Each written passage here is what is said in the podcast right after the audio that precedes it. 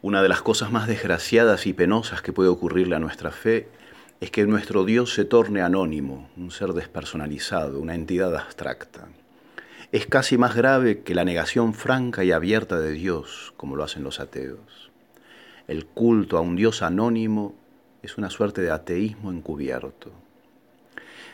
Y el cristiano corre el riesgo, el grave riesgo de desdibujar la empoderada identidad de las personas divinas, con sus rasgos propios, con su irreductible y diferenciada personalidad, con su carácter, con sus rasgos y modos y gestos y actuaciones, para terminar tratando con un Dios amorfo, sin rostros, sin identidad, sin vida.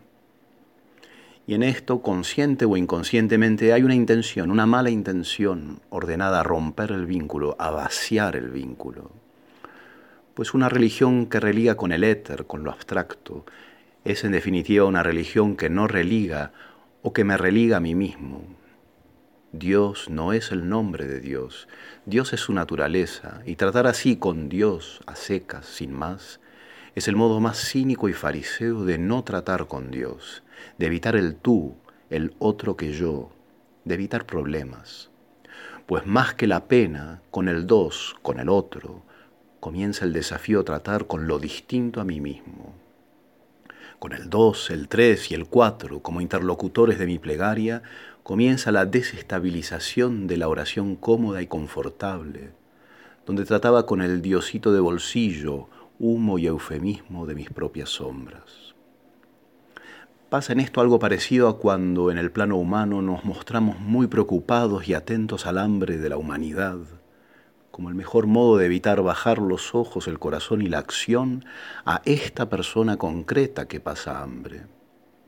La caridad nos surge, nos apremia, nos desafía a dejar de suspirar por los negritos del África y extender los brazos al mendigo con rostro, con mirada, con timbre de voz, con historia propia, que me pide un sándwich.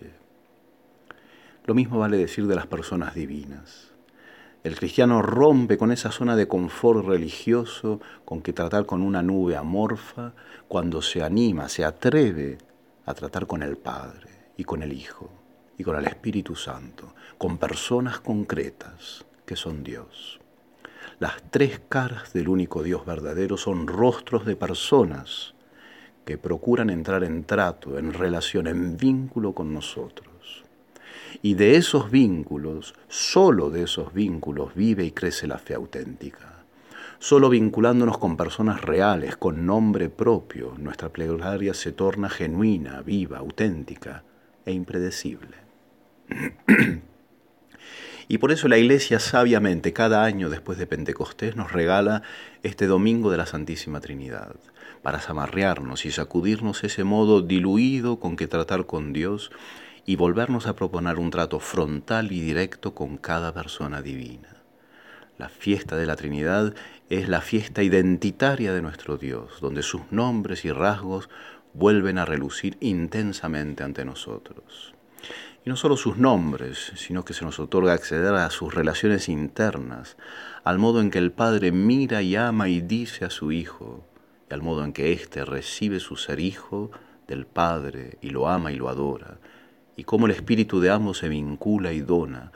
Todo eso que constituye la vida interna de Dios, el dinamismo del amor increado, acontece ante el diminuto microbio orante, el hombre, elevado sin mérito alguno a la posibilidad de tratar, de tratar personalmente con cada uno de ellos. No hay Dios fuera de la Trinidad, y toda referencia a Él y todo trato con Él que no fuera trato con el Padre o con el Hijo o con el Espíritu, es trato con una entelequia vacía, con un Dios inerte, con la nada misma. Ateísmo encubierto, soliloquio encubierto. Por eso nos hace tanto bien esta fiesta, nos ayuda a recobrar el foco concreto para disfrutar de la belleza de las tres personas divinas en quienes vivimos, nos movemos y existimos.